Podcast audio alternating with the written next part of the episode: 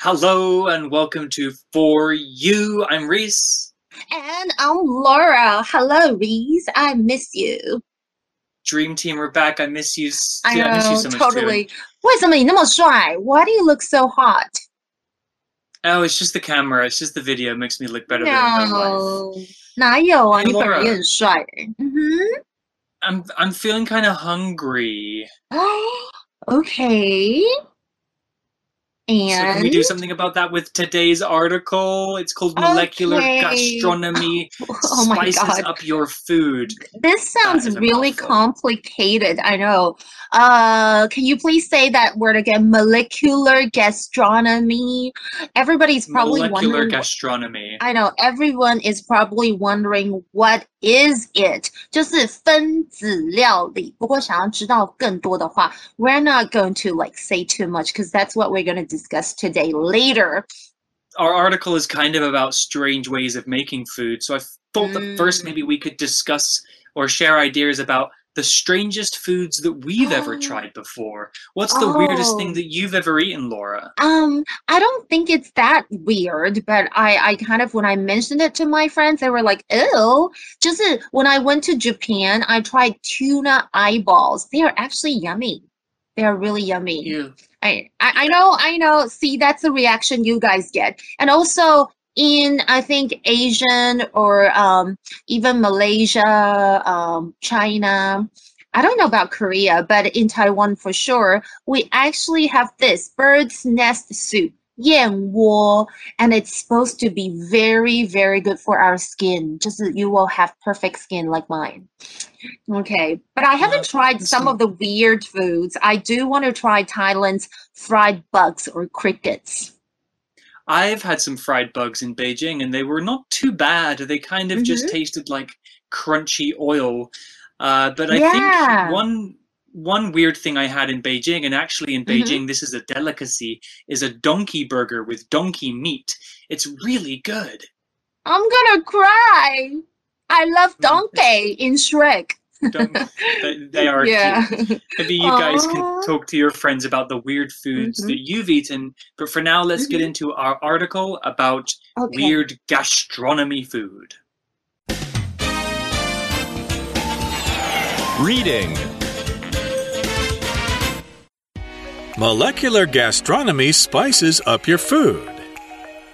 You walk into a restaurant and you look at the menu. To your surprise, you find pork and egg ice cream in the dessert section. Are you curious enough to try it? Or does the thought of it make you want to vomit? This kind of food is an example of molecular gastronomy. Molecular gastronomy uses science to create foods that will make you say, wow. Edible chemicals are added to foods to create special forms, flavors, and textures. The name molecular gastronomy was invented in 1988 by two scientists from the University of Oxford. Nicholas Kurti and Hervé This wanted to find out how a food's taste is determined by chemical reactions. They then used science instead of traditional cooking methods to create something different. Now, imagine a tiny apple that tastes just like meat, or spaghetti with a vegetable flavor. The special thing about these is they make your brain expect one flavor, but deliver something completely different. You really must try these foods because they'll blow your mind. So today's article begins with an imaginary situation. You walk into a restaurant and you look at the menu. To your surprise, you find pork and egg ice cream in the dessert section. Ugh. Ew, gross！所以一开始我们就进入今天本课文章的情境。你走进一间餐厅，然后你看到哦，它的 menu 菜单，可是令你惊讶的是，你竟然看到 有一道菜在甜点区，超额的哦。Are you guys ready? Pork and egg ice cream，猪肉跟蛋的冰淇淋，嘿嘿嘿，我才不会点嘞。To someone's surprise，指的就是令某人惊奇的是。I don't think I'm gonna eat this or try this at all. No, it sounds terrible. So that phrase, to one's surprise, one being yourself, if something is to your surprise, it means you didn't expect it. It was a surprise. A, nice, a nicer example could be To my surprise, the rain suddenly stopped and the sun came out. But pork and egg ice cream, that is not a good surprise. Mm. Okay, well, back to the article. There's a question Are you curious enough to try it? Or does the thought of it make you want to vomit? Ugh. Well, it makes me want to vomit. So, vomit here is used as a verb, and vomit is when you feel sick and then all of the food and water or whatever you've been putting inside your body comes out of your stomach, up your throat, and out of your mouth. Oh. It's not a nice experience. Mm. Okay, well, back to the article. We're going to get a bit, a bit of an explanation about why this food exists. This Mhm. kind of food is an example of molecular gastronomy. That's Mm. that strange phrase we saw in the title of the article. Let's talk about what it means. So, molecular is a scientific word that talks about tiny, tiny parts of things. If something is molecular, it exists or is happening to something that is so small we can't see it with our eyes. And gastronomy is all about food and cooking. So, molecular gastronomy is about using Oh. the science of tiny things to cook food in interesting ways. 嗯，Okay，that sounds very complicated to me. OK，我们这时候就要提到一个大家可能一开始还抓不到它的感觉，但是我们文章都会慢慢的解释哦。刚刚我们提到了那个很听起来很怪的食物，其实它这种食物就是分子料理的一个例子。分子料理来学一下，就是 molecular gastronomy，可以在就是你们家跟着我们一起念这个这么复杂的字哦。Tell me more about this.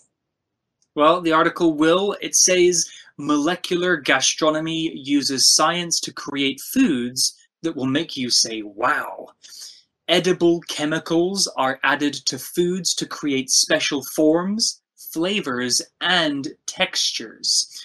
Okay, so a bit more about molecular gastronomy there and some interesting words to talk about. The Mhm. first word is edible. Edible is an adjective and it's super easy. Edible just means you can eat it. 好，其实为了这个 molecular gastronomy，Laura 我呢真的很认真上网，想要去看了解这个东西。那帮大家整理一下，让大家更了解哦。就是这个风靡全球的分子料理，它们是 一种怎么样透过物理啊，或者是化学的变化，然后它是利用可食用的化学制品哦。所以刚刚有提到可食用的，就是 edible 这个形容词，然后把食材的样貌啊、味道啊、口感，然后还有质地，再重新的怎么样组合成一道让你会觉得哇哦的一道新菜。So we also saw the word chemical, which is a noun. A chemical is a distinct compound or a substance, especially Mm. one that has been artificially prepared or purified. Okay, more hard words. Let's break it down and make it easy. Basically, that means a chemical is a kind of thing, usually something that's made in a lab by scientists and is used in experiments or to make other things. So, chemicals are made by people, usually or sometimes using things that we find in nature. But the important thing about a chemical is that it's been processed by people. We use chemicals to clean things or to cook or to make things hot or cold. Chemicals are very useful, but they can be very dangerous as well. An example sentence with chemical could be The classroom is full of different chemicals. Don't touch anything without your teacher's permission.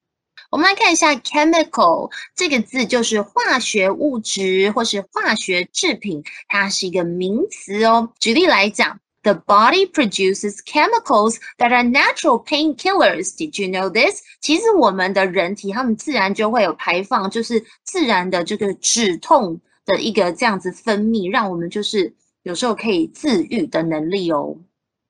That's super cool. Yeah, the body is Nice. amazing. I know. The body can also detect flavors. So, flavor is a noun, and the flavor of something is the way that something tastes.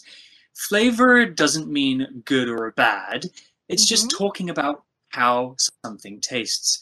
Something can have a salty flavor or a sweet flavor, and we all have our own preferences, things we like or don't like when it comes to flavors. So, so an example sentence with flavor could be red bean has a nice flavor, but I don't like how it feels in my mouth. True story. I know, I know what you mean. It's the texture, right? Okay, flavor，我们先来看这个字哦，它是味道或者是风味，它是一个名词哦。举例来讲，我觉得在煮饭料理的时候一定会用到这个字，add a little salt to bring out the flavor of the herbs，就是加一点盐会使这个这个这个草啊，或者是芳草的味道会更加的鲜美，或者是 this wine has a light fruity flavor. The taste of fruit，这这种葡萄酒有一种淡淡的水果香。And of course, my favorite ice cream flavor is cookies and cream. Do you like cookies and cream flavored ice cream? It's also, also my favorite. Are we the 不 same 要闹 person, Laura? 了，真的，我们 we should live together, okay? We 嗯， should. 真的 okay, 超 another 棒 word to 的。 talk about is the word texture, which we've used a few times already. Texture is a noun, and texture is the way something feels. We can use our skin or our fingers or even our mouths to feel the texture of something. We can sometimes even see the texture of something and maybe imagine how it feels to touch. So a mm. teddy bear has a soft texture and chalk has a dusty hard texture. Texture is also important in food. How the food feels in your mouth or mouth feel can actually change your experience of eating it. The main reason I don't like diguatio is because they have a weird QQ texture. I I don't like it very much. excuse me, I okay. 我们现在不能当室友. We can't be roommates because I love 地瓜球. I love chewy. I love stuff that is very very chewy, like gummy bears or 呃那个甜不辣. Do you know 甜不辣? So Yeah, I chewy. don't like 我 it. 们 though. 一我们一直在聊这个东西是什么？就是口感，texture 就是口感。OK，well，、好了，我我跟 Reese 其实现在我们不能当室友，我们会打架，因为我们可能会为了地瓜球打架。okay. Okay. Why don't we move on and find out more about our article, Molecular Gastronomy?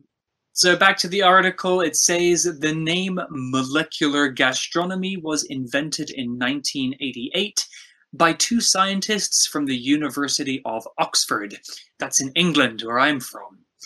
So the article used the word invent here. It's a verb, and invent means to be the first person to think of an idea or to make something. Inventors used to be pretty common before we invented everything, but nowadays it's hard to come up with an original idea.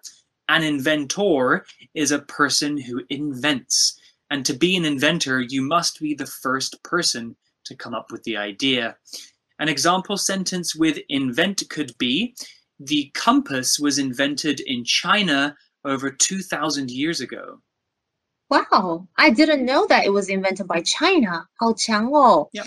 OK，我们回到课文提到，就是分子料理这个名称呢，其实它是在一九八八年被两位在牛津大学，没错，就是在英国。我觉得刚刚 Reese 有是不是有点想要 show off？Anyway，的科学家所创造的。I know a lot of British scientists are very very smart. smart。OK，好，那我们。当然就要来学一下其中提到的 invent 这个动词，就是发明啦、创造啦。I wish someone would invent an everlasting cell phone battery. Because I'm really sick of like charging my battery all the time, or when it's almost dead, I'm like, 呃，怎么办？我要赶快充电。所以如果有人可以发明永远不需要充电，然后就是有 forever 的那个 battery，就是能量的的手机，我会超爱的。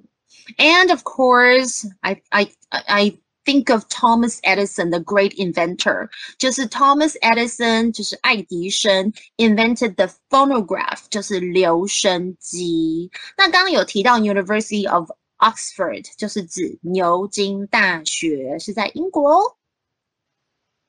So we've seen the word scientist here. Scientist is a noun, and a scientist is a person who works in science. Uh, there are many different kinds of science, so there are different kinds of scientists, but usually when we use the word, we're thinking about a person in a white lab coat working with chemicals and microscopes. Without scientists, we wouldn't have many of the important inventions or medicines that make the world work today. An example sentence with scientist could be I love learning about plants and animals, so I'll be a biological scientist when I grow up. Wow, you sound really smart, Reese. OK，因为我觉得 scientist 好难哦。OK，他们要做的事情有很多，而且有很多种类的 scientist。首先，我们先来看一下 scientist，当然就是科学家，它是个名词。 有什么种类呢？像是 a research scientist，就是研究型的科学家，或者是 a nuclear scientist，就是核子的科学家。Did you know this? Listening to music helps with memorization. 听音乐会帮助记忆力哦，因为 according to scientists, singing new words makes them easier to remember. 根据科学家指出，他们说 你用唱的新的这个单字会让人更加清楚哦。Oh, that's why I always sing to my students. Okay, so back to the article.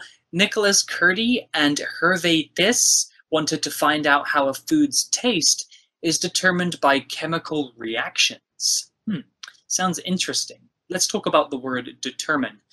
Determine is a verb, and to determine means to cause or make something happen in a particular way. Think about cause and effect. If thing A is determined by thing B, that means thing B causes thing A, or at least is a partial cause. Imagine a game of soccer. The score is two for each team, and there is one minute left. The next goal will probably determine who is the winner of the game.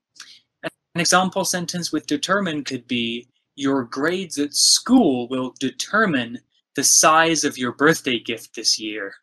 Oh, 我真的很想要 get good grades so I can get a mm. big birthday present。好，回到课文提到的呢，就是这两位哇很厉害的 Nicholas Kurti 跟 Hervey okay 他们呢想要找出食物的味道是如何被这个化学反应所影响的哦。所以我们先来看一下其中提到的 determine 这个动词，就是决定或是控制。像是呢，Your health is determined in part by what you eat. OK，就是在某个程度上，你的健康状况取决于你的饮食哦。Mm. 嗯 There was another word to talk about. It's the word reaction, which is a noun. When we're talking about people, a reaction is a way that somebody's face or voice or body tells you how they're feeling. But in science, a reaction is the result or what happens when two chemicals are put together. Some reactions can be small, but some can be big and crazy. Have you ever seen a video of somebody putting Mentos in a Coca Cola Yes, bottle? yes That's a reaction. The results can be quite Mm. funny.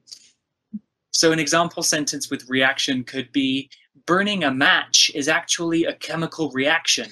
The phosphorus in the match reacts with the heat and starts a fire. 哦，OK，我们来看一下 reaction，就是化学反应在本课的意思哦。 在本课当中，reaction 是当做化学反应的意思。不过呢，其他很多时候的用法，它只有反应的意思。举例来讲，我非常喜欢观察人们在听到“诶，我说我是谁”他们的反应。I love to watch people's reactions when I say who I am. I'm Laura, teacher Laura from AMC. you know, some students they actually know me from watching our magazines. OK，还有呢，我们常常会说 there has been a mixed reaction, like basically people have reacted in different ways to the new policy. Mixed reaction 就是指不同的反应，可能有好有坏。 Okay, well, back to the article. We're almost at the end of this day. They then used science instead of traditional cooking methods to create something different. Ooh. 哦， 那他们接着会用科学而不是用传统的烹饪的方式来创造一些不同的食物哦。这里提到一个非常重要的文法，instead of。OK，instead of 如果是当介系词来用，表示并非怎么样，或是而不是怎么样，通常你可以放在句首或者是句中，然后后面接名词或者是动名词。OK，那 instead 跟 instead of 常常可以怎么样？可以互换哦。举例来讲，He didn't want milk，instead he had juice。那这个我就可以这么改写：He had juice。instead of milk，它要果汁而不是牛奶，所以 instead of 后面接的是不要的，要取代掉的东西。We're gonna go back to the article. We're almost finished. Now imagine a tiny apple that tastes just like meat or spaghetti with a vegetable flavor. The special Mhm. thing about these is they make your brain expect one flavor but deliver something completely different. 嗯，OK，现在我们要大家来幻想一个情况哦，就是一个很小很小的苹果，但尝起来就像肉， 又或者是蔬菜口味的意大利面。哎，这些东西特别的地方就是它会使你的大脑预期，哎，这应该吃起来像什么味道，但是却给你截然不同的另外一个味道哦。这里的 deliver 是指给予或是提供的意思哦。 Okay, and then the final line of the article is you really must try these foods because they'll blow your mind. Blow, I love that phrase. to blow your mind. It means to be so amazing that you can't believe it's true.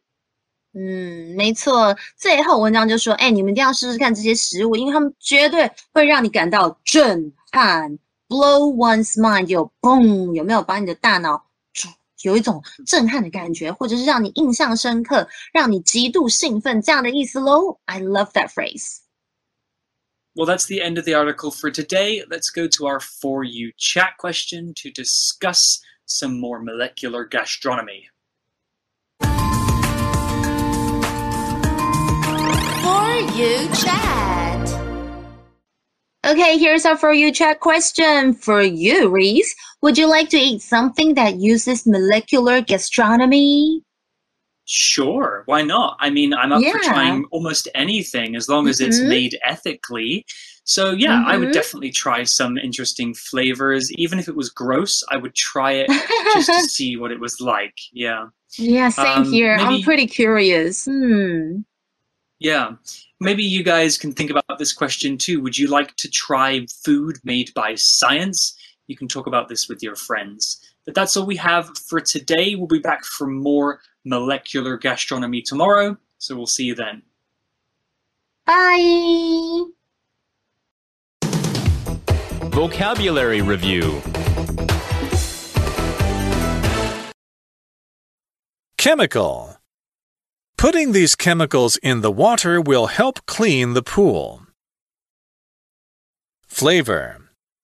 Which flavor of ice cream would you like? Chocolate or strawberry? Invent. People rode horses before the car was invented. Scientist. My father is a scientist. His job includes collecting data and doing tests. Determine. Many people believe that success is not determined by money, but by what you do in life. Reaction. The fire in the factory started with a large chemical reaction. 智慧小补帖。 Vomit. Molecular gastronomy. Edible. Texture.